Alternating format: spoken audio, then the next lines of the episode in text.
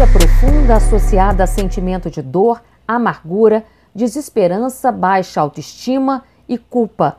A depressão atinge hoje 322 milhões de pessoas em todo o mundo, segundo dados da Organização Mundial da Saúde. O Brasil tem a maior taxa do continente latino-americano. 5,8% dos habitantes sofrem desta doença mental.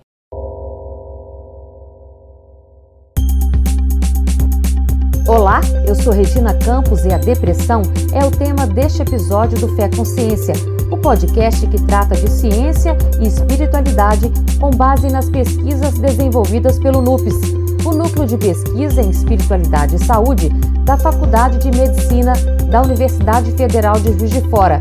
E é o coordenador do NUPES, Alexander Moreira de Almeida, o nosso entrevistado deste episódio. Alexander é pesquisador, professor de psiquiatria da UFJF, coordenador da seção em Religião e Espiritualidade da Associação Mundial de Psiquiatria e coordenador da Comissão de Estudos e Pesquisa em Espiritualidade e Saúde Mental da Associação Brasileira de Psiquiatria.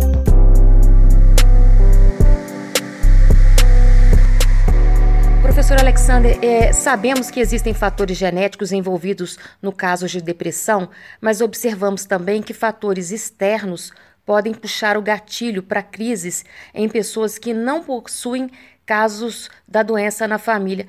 Quando que isso acontece? Quando que esse gatilho é puxado? Então, é, nós enxergamos a saúde dentro de um modelo bio psico, sócio, espiritual. Ou seja, há fatores biológicos, como o genético, por exemplo, mas há outros fatores biológicos, alimentação, sedentarismo, etc. Fatores biológicos, fatores psicológicos, como as pessoas veem as coisas a si mesmo, fatores sociais, o ambiente que ela convive, as experiências que ela tem, e fatores espirituais, o, né, a sua relação com o sagrado, com o transcendente, com grupos religiosos, etc. Então, todos esses fatores podem ser patológicos ou saudáveis, salutogênicos, como dizemos. Então, por exemplo, sim, pode existir a pessoa que tenha uma predisposição biológica para depressão e pode existir alguma experiência traumática, uma experiência de abuso, uma experiência de uma perda significativa, uma experiência de violência, que pode desencadear. Outra coisa que pode puxar esse gatilho, por exemplo, pode ser o uso de drogas, uso de álcool, uso de maconha, por exemplo, pode ser que puxe esse gatilho. Então, várias experiências é, podem. E do, também a pessoa pode não ter um risco genético e também desenvolver, se ela tiver outros fatores de risco ou outros comportamentos de risco nesse sentido. Então, é, é, é sempre uma interrelação.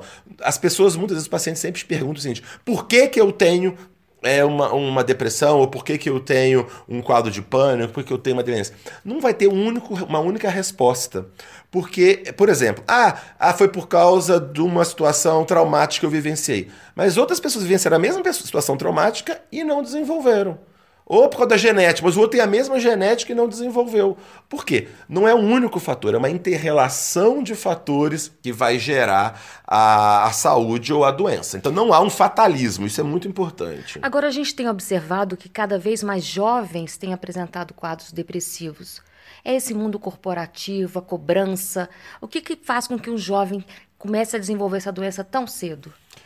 Então, primeiro há uma certa dúvida, né, se efetivamente está aumentando o número de depressão em jovens ou se nós estamos identificando com mais frequência, assim, sendo mais capaz de identificar. Essa é uma dúvida. A outra questão, uma que tem sido muito discutido também, é a questão da resiliência.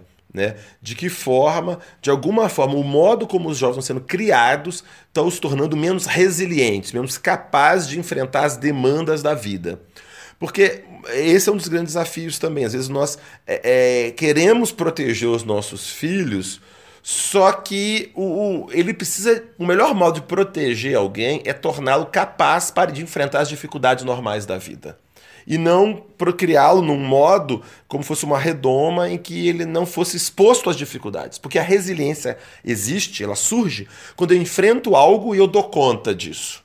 Cada vez que eu faço isso, eu vou aumentando a minha resiliência e vai subindo o sarrafo minha capacidade de enfrentamento.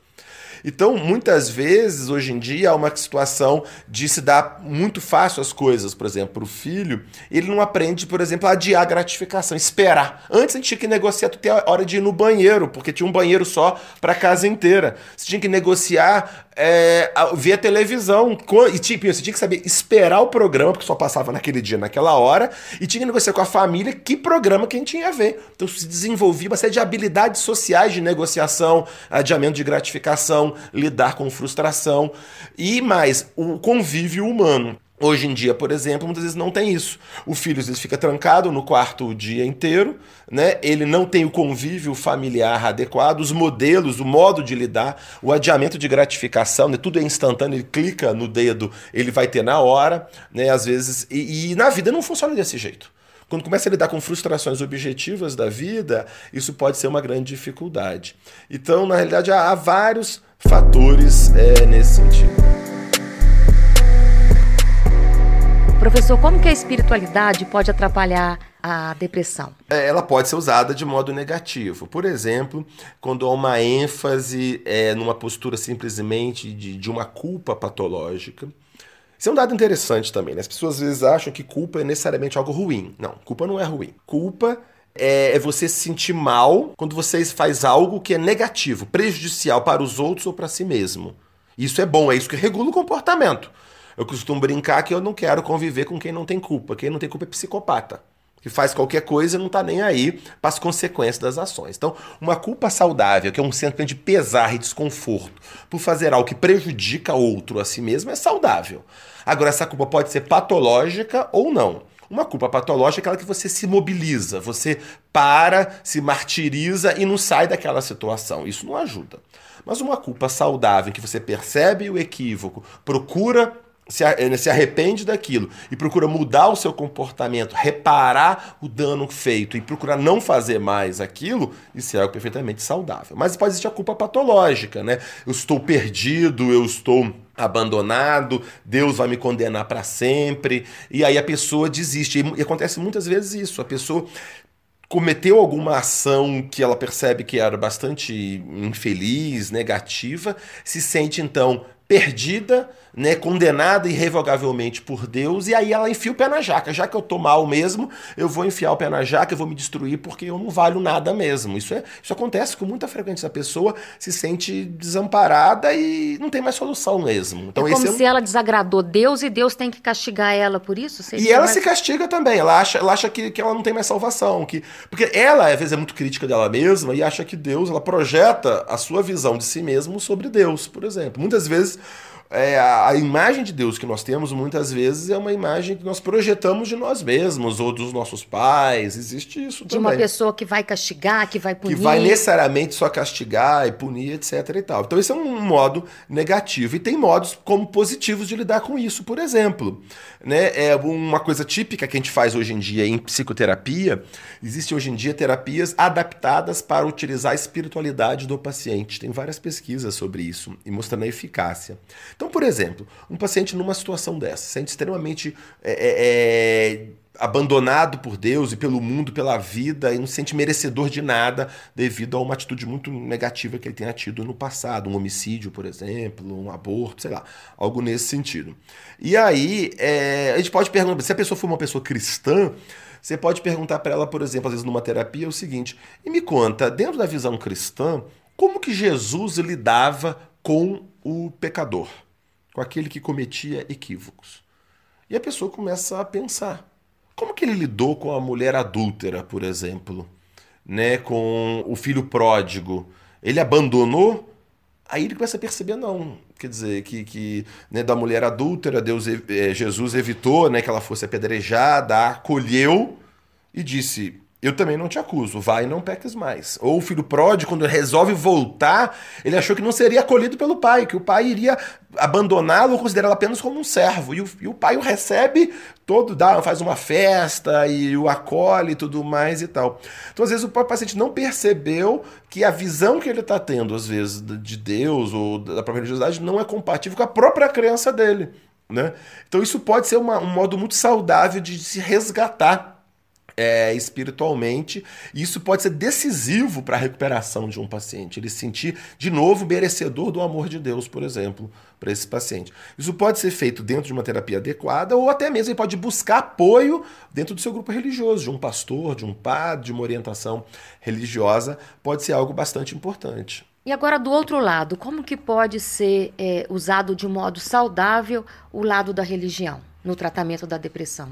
Então, uma das coisas que a gente faz até no, no, dentro da intervenção terapêutica é identificar no paciente os recursos que ele tem, ou que ele tinha, ou que, que fazem sentido para ele, para a recuperação dele. Desde os aspectos, como eu falei, biopsicossócio-espirituais. Quer dizer, qual é o hobby que ele gosta, que lazer que ele gosta, atividade física que ele gosta, atividade social que ele gosta. A gente vai tentar retomar essas coisas.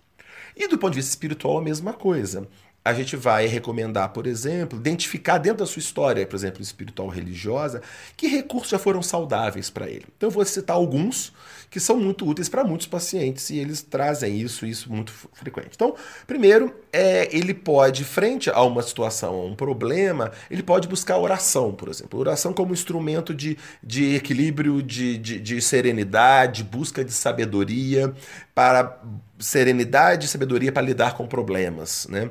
Então a oração pode ser uma prática bastante frequente. Por exemplo, tem um doutorado uma professora da Unifesp, a Zila Sanches, em que ela estudou pessoas com dependências graves de drogas e, e que usaram a religiosidade para lidar com isso.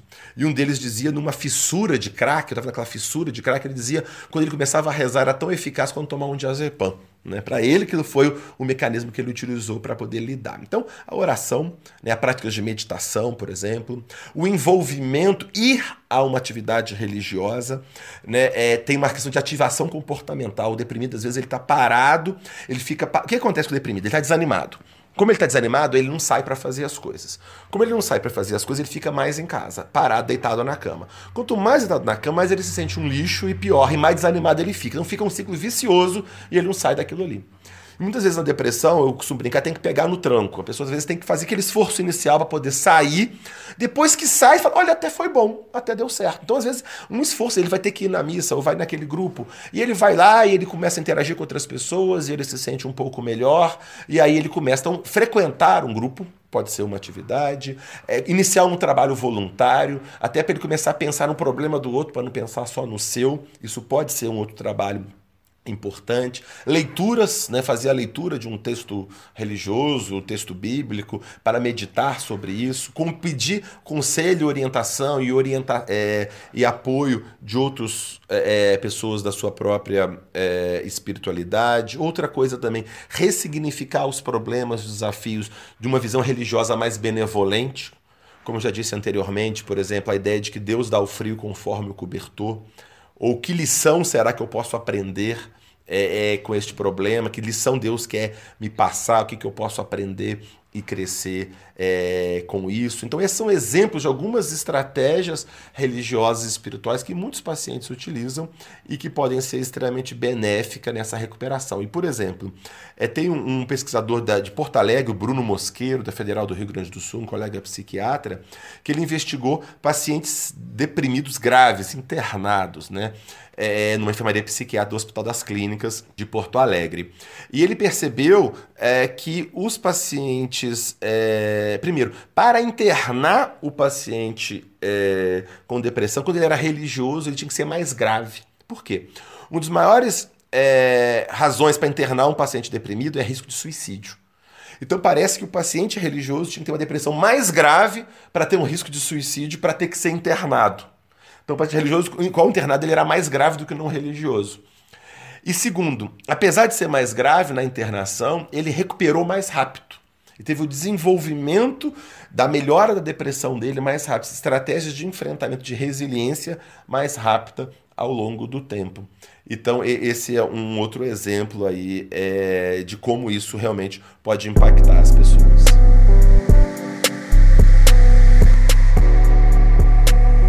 Bem, aqui tem uma, uma, uma, correspondência de uma pessoa que não quis se identificar. Ela diz o seguinte: Minha relação com a depressão começou ainda na adolescência. Ela diz que sentia enjoos, mal, um mal-estar horrível e os exames não apontavam um diagnóstico. Aí ela procurou um neurologista amigo da família que disse que ela estava muito nervosa e receitou um remédio tarja preta para ela se acalmar. Na época ela tinha 16 anos e, como não via melhoras, começou a abusar desses remédios.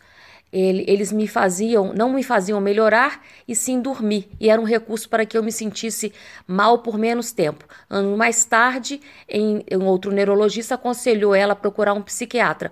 Eu teimava com o médico que, que eu tinha era ansiedade, não depressão. Me sentia angustiada, com medo, com pânico pensamento acelerado. Ele me disse que a depressão causa todos esses sintomas. Muita gente pensa que a depressão é só tristeza, apatia, mas não. Tem gente assim como eu, com insônia, que tem crises de ansiedade, que não consegue se sentir feliz em lugar algum do mundo, mesmo com um sorriso gigante. No trabalho, a depressão assassina a gente. A perícia do INSS não reconhece. Eu mesma fiquei sem emprego e sem salário. Desisti de lutar pelo direito ao auxílio-doença, pois essa luta piorava meu quadro. A terapia me ajudou muito, não a cura. Tenho recaídas, algumas difíceis de vencer. Tomo antidepressivos e o cigarro me deixava péssima. Só me dei conta de que estava me matando quando passei uma noite inteira com insônia e fumando. Decidi que precisava parar de fumar. Sozinha no meu quarto, tive uma crise de choro e uma experiência com Deus. Pedi cura e libertação do cigarro e do medo que sentia. Procurei ajuda médica e consegui parar de fumar. Ainda tenho crises de pânico, mas nem de longe elas são como antes. O que, que o senhor acha desse depoimento, dessa busca dela, dessa experiência que ela disse ter tido com Deus, dessa entrega que ela fez para conseguir parar de fumar e melhorar dessa crise de medo, de ansiedade? Então, ela conta um, uma história bastante frequente, né? bastante comum. As pessoas têm uma peregrinação né, de tratamentos ou de buscas de solução da, é, das suas dificuldades. Né? Isso é um dado bastante importante. E um dado que vale a pena destacar também é a busca de um tratamento de qualidade. Tá? Há dados do Brasil e do exterior mostrando que, infelizmente, menos de um terço das pessoas com um problema, uma doença mental, como depressão, ou dependência química, ou ansiedade, buscam um tratamento. E dos que buscam um tratamento, menos de um terço dos que buscam recebem um tratamento minimamente baseado em evidências. Tá? Então, a primeira coisa é buscar um tratamento correto de qualidade. É, por exemplo, não sei se é, foi o caso, talvez ela não tenha descrito tudo com detalhe, mas, por exemplo, você está com depressão e tomou remédio tarja preta. O tarja preta pode ser útil, mas ele não é antidepressão, por exemplo. Ele pode ser usado como sintomático no curto prazo. Mas ele não é antidepressivo. Ele é para dormir, por exemplo. Para dormir ou para cortar uma ansiedade de curto prazo. Não é um tratamento, não é um antidepressivo, por exemplo. Então, isso, né, se fosse ele só isso mesmo. Pode ser associado a um antidepressivo. Pode ser associado, idealmente, por, por poucas semanas. Não é para manter indefinidamente a princípio. Né? Então tem isso, tem o uso da medicação correta, o, a fazer a psicoterapia adequada também. E a busca desses outros aspectos, né, que parece que aos poucos ela foi buscando, ela buscou a, a, a desenvolver uma, uma espiritualidade. E tem outros aspectos, né, de uma postura, como eu falei, de, de ênfase, por exemplo, na buscar uma atividade física, ela se movimentar, melhorar uma interação social, buscar atividades que deem sentido e propósito para ela, o convívio familiar, etc. Nessa busca. E neste aspecto, agora vamos enfatizar o aspecto da espiritualidade, para muitos pacientes, né, a espiritualidade vai ser bastante importante na depressão. Né? E ela pode ajudar de diversas formas. Ela pode ajudar, primeiro, dando um sentido para a vida, para os problemas. Né? Ou seja, qual é o sentido, o propósito disso, e eu ter forças e um amparo, né, até espiritual, transcendente, de acordo com a fé de cada um, para lidar, perceber que não está sozinho e que pode superar. Além disso, também a religiosidade pode ajudar, é, estimulando a pessoa a se movimentar. Ela sai de casa, ela vai na missa, vai no centro espírita, vai. Né, é, só de ir se locomover lá, e lá ela tem reflexões, tem pensamentos que podem ser construtivos, convive com outras pessoas, inicia às vezes algum trabalho voluntário, uma ativação comportamental. A pessoa sai daquela inércia e começa a, a se movimentar. E há também uma ênfase em comportamentos mais saudáveis, diminuir cigarro, tabaco. É, álcool e outras drogas. Então, tudo isso parece que ajuda como um todo. E hoje em dia nós temos, literalmente, mais de 100 pesquisas em todo o mundo sobre religiosidade e depressão. A maioria absoluta desses estudos mostram que, primeiro, as pessoas com maior nível de envolvimento religioso tendem a desenvolver menos depressão. Isso está é, tá bem demonstrado na população geral e em pacientes. Também as pessoas que têm a depressão tendem a ter uma recuperação mais rápida dessa depressão se houver um envolvimento religioso mais, é, mais saudável. Há, há, impactos importantes sobre, né, é, mesmo a pessoa tendo um fator de risco para depressão, a pessoa, por exemplo, tem, tem pais com depressão moderada ou grave, um envolvimento religioso mais intenso chegou a proteger em 10 vezes o risco de desenvolver depressão ao longo de 10 anos de segmento.